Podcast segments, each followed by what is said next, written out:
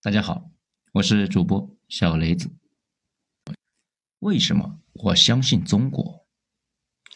二零二零年已经过去了，在二零二一年的第一天晚上，罗振宇的跨年演讲《中国长大以后》有感而发。说一下我对未来的看法，还跟以前一样，坚定的相信国运，相信大家呢也会克服所有的困难，生活会越来越好。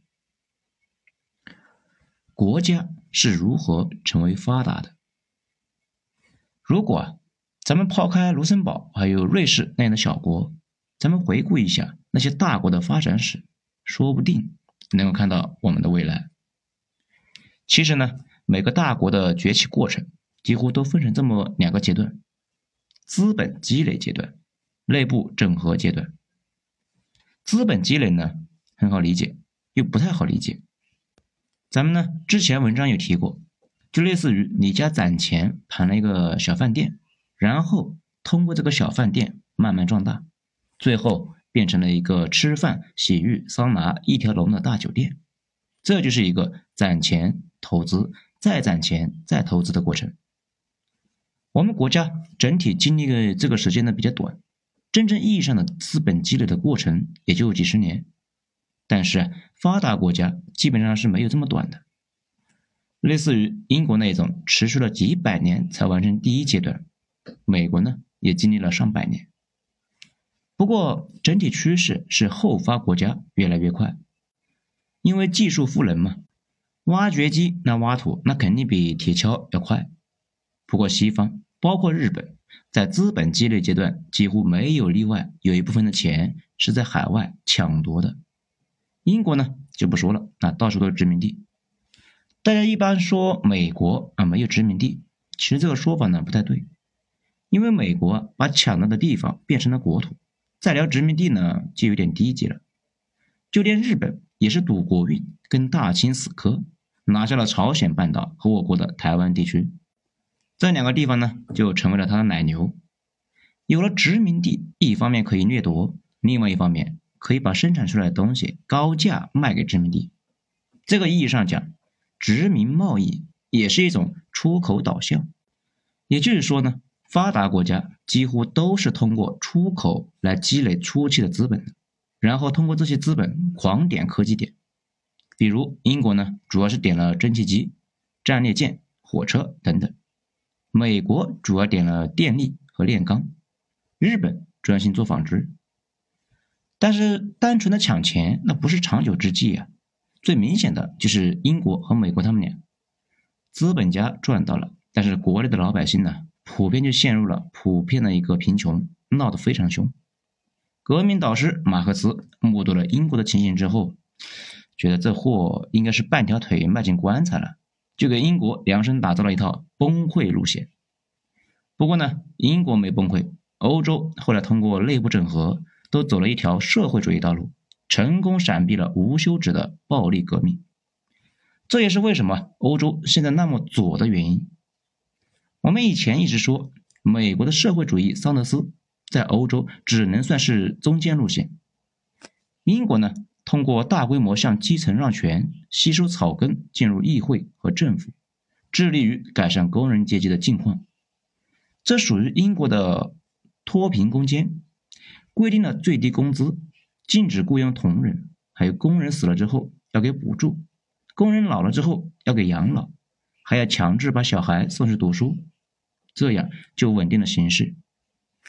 英国呢一度过得还不错，这要不是美国和苏联崛起啊，英国那又被美国从背后捅了一刀，殖民地那也跑光了，英国大概率还可以再挺个一百年，美国也一样。面对汹涌澎湃的闹市浪潮，啊，资本家呢被迫让利，给工人涨工资，实行八小时工作制。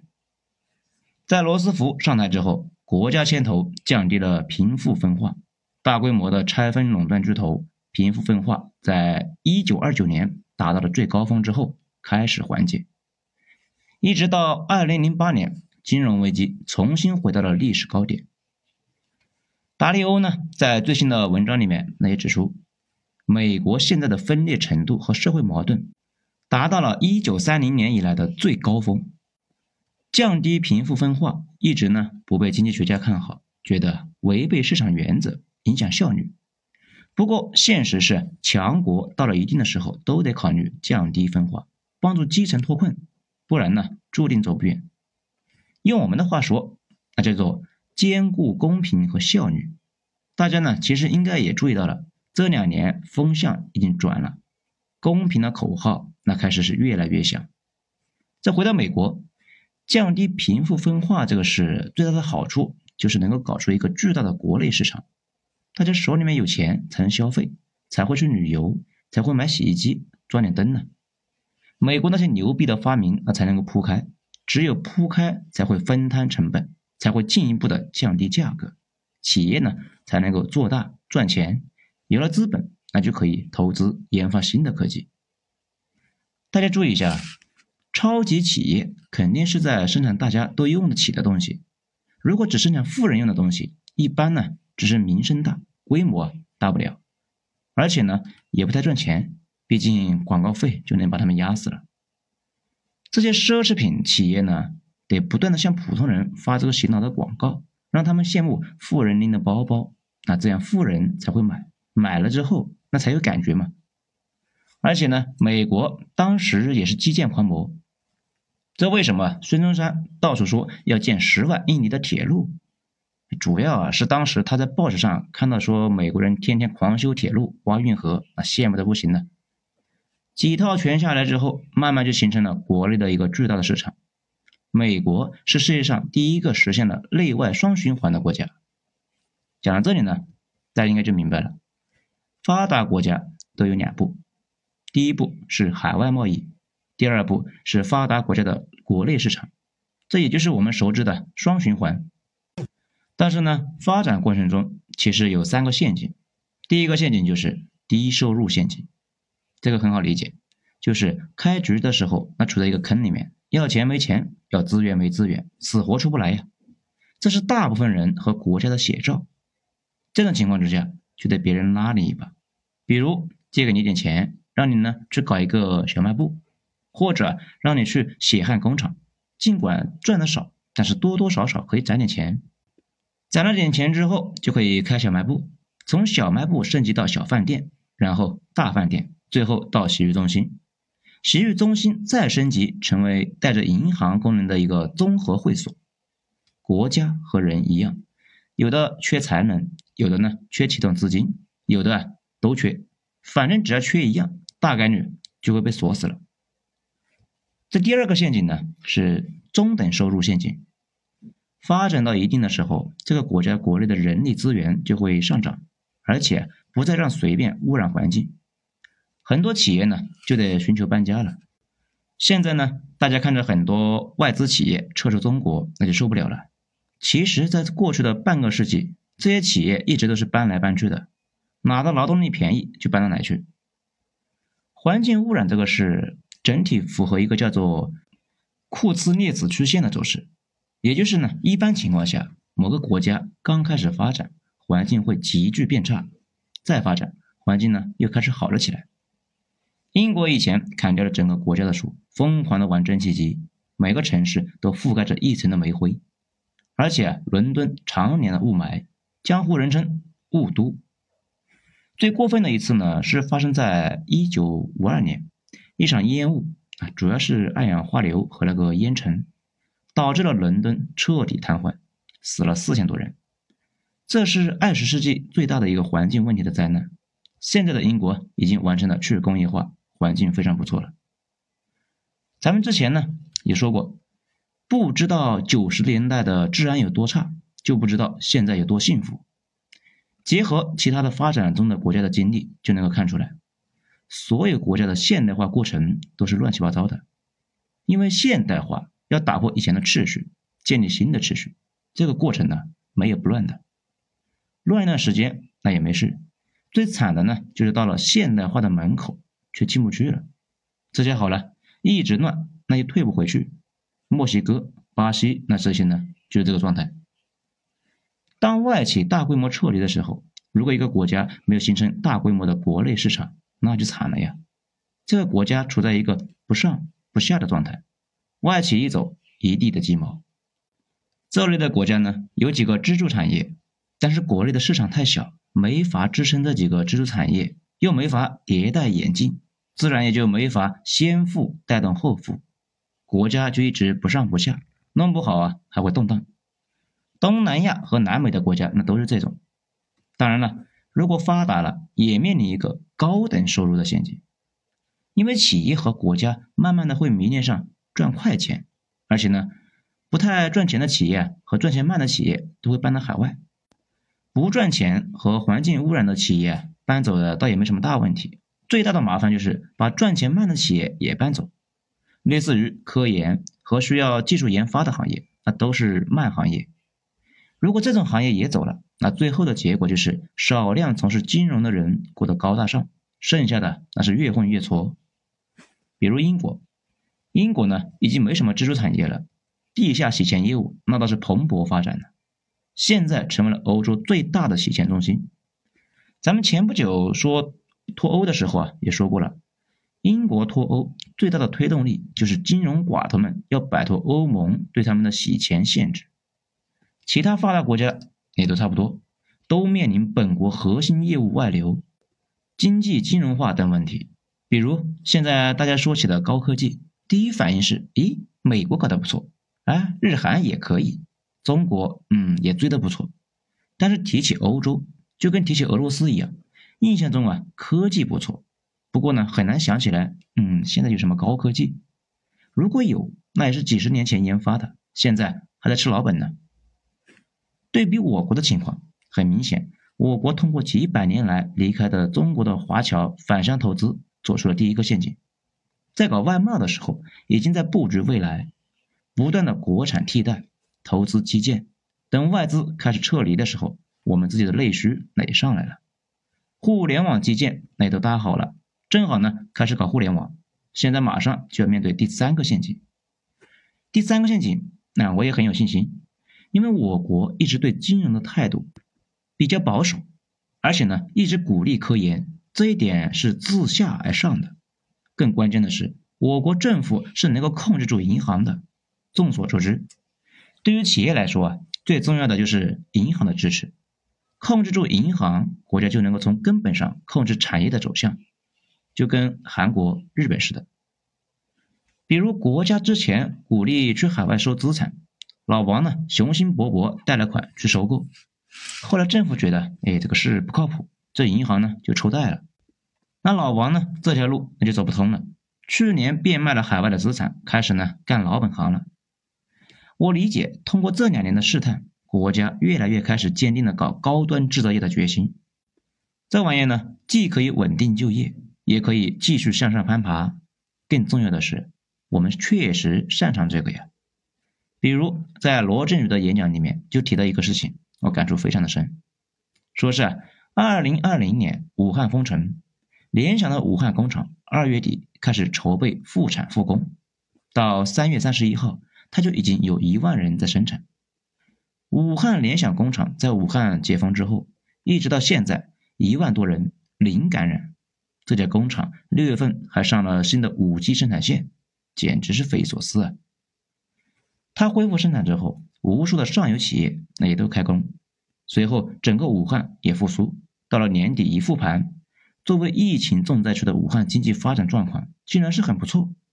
虽然一季度武汉的 GDP 掉了百分之四十，但二季度一解封就被追平了，三季度强势增长，到了年底，武汉的 GDP 又进了全国前十，从风暴眼变成了风向标。看到联想的表现，就有点明白为什么武汉能够强势复苏，也能够理解我国为什么能够在后半年强势复苏，从而成为了全世界经济体里面唯一正增长的一个。那么，到底什么样的社会才是有未来的呢？讲这么多，大家呢其实也慢慢的感觉到了。简单的讲，一个社会能够发展，第一关键的是需求，也就是购买力。我们说国家起步要搞外贸，后来呢要发展内需，本质都是需求。搞市场经济最关键的就是卖的东西有人买，那样才能够循环起来。出口导向是为了让老百姓富起来，扩大内需也是让老百姓富起来，本质是一码事，都是啊让人手里面有钱，有了钱才有购买力。国内开的饭店就有人去，研发的芯片、电池、电动车有人买，只要有人买，企业就能够回笼资金，就可以迭代起来。不然研发出来的也没什么用啊，一锤子买卖。很多牛逼的发明被创造出来之后就被束之高阁，主要啊是因为没什么用，卖不出去。卖不出去的发明就没法迭代，再牛逼也得等着呀。这是我国后续的难点，但是也是我国最大的优势。英国舰队呢，当初绕了半个地球来中国，就是为了寻求市场。美国当初拿中国进 WTO，那也是为了市场。巨大的市场就是我们真正的武器。接下来，我们就是不断的深耕这个市场。一个好的社会肯定是让精英发挥优势的社会，这一点美国做得很好。这也是为什么早年中国精英往美国跑的一个原因。美国那边厉害的人呢，他的收入那是上不封顶的。不过这些年随着中国的实力上来，这一点也补了上来。众所周知，中国有产品经理一年收入能够达到恐怖的两个亿，技术强悍的大学生一毕业收入也能够达到一百多万。激励只要足够，人才就能够发挥出优势。同时呢，要照顾落后的群众。我一直都不觉得这和尊严有什么关系。我一直觉得，基层有无数牛逼的人，只是他们的才华。被淹没在了无休无止的一个日常工作中，照顾基层就是给所有人机会，而且呢，让基层慢慢的富起来，本身也是扩大国内市场的一部分。拼多多几乎是一夜之间就爆火，本质也是他独自杀入了一个处女地，就是跟美国的西部一样，尽管荒凉，但有天大的潜力和规模，而且要培养越来越多、越来越多能打的公司，归根结底啊。国家之间的竞争，最后都要落实到公司的竞争。当然，也不能说培养伟大的公司都是自下而上演化出来的。中国铺设了天量的互联网基础设施，自然而然呢，演化出来了世界上最能打的互联网企业。其他领域那也一样。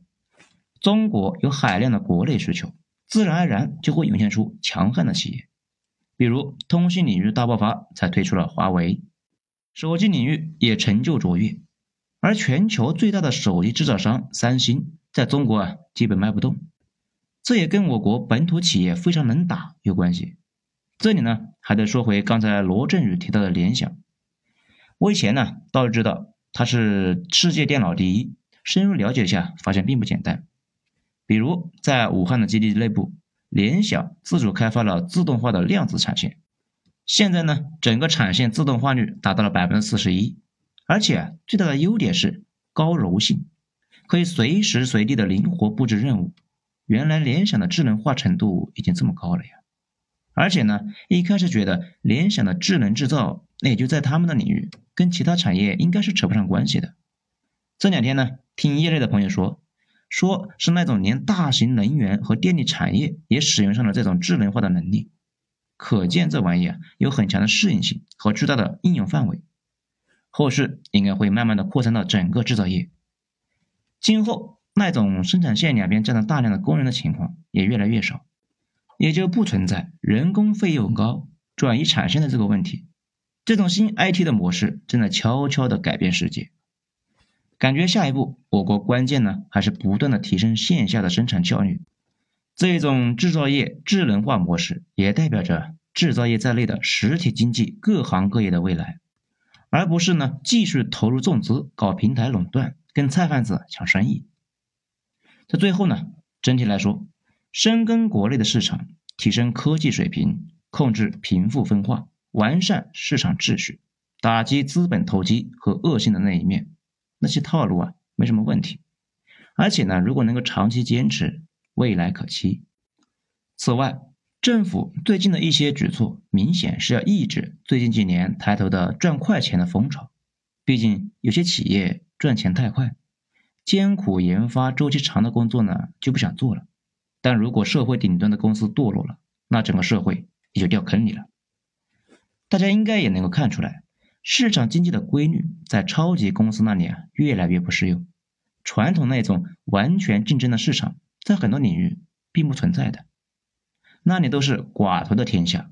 比如芯片、互联网、通信、铁矿、石油这些领域，每个国家都只有几家巨头在控制着。这些巨头的想法，可能就是这个国家接下来几年在这个领域的进展。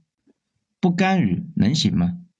如果一个国家最顶尖的公司躺着吃垄断红利，不搞研发了，那这个国家在这个领域可能很快就虚了。而且呢，经历过这些年的一些事情，大家可能觉得现在形势不太好。不过，应该学会用迭代和进化的思路来思考问题。治理腐败、脱贫攻坚、芯片研发、科技进步，甚至我们的自己的日常的工作，其实都可以用这个思路来思考。比如我们做软件的，或者呢写文章的，第一个版本都比较简单，然后啊慢慢的往上加功能，一点一点的精致化，迭代那么几轮之后，就看着非常的精细，非常难看了。这也是为什么要说的保持初心，出发之后不要忘了方向，朝着一个目标反复迭代几轮之后，一切都会好起来的。好了，今天就讲到这里，精彩下次接着继续。我是主播小雷子，谢谢大家的收听。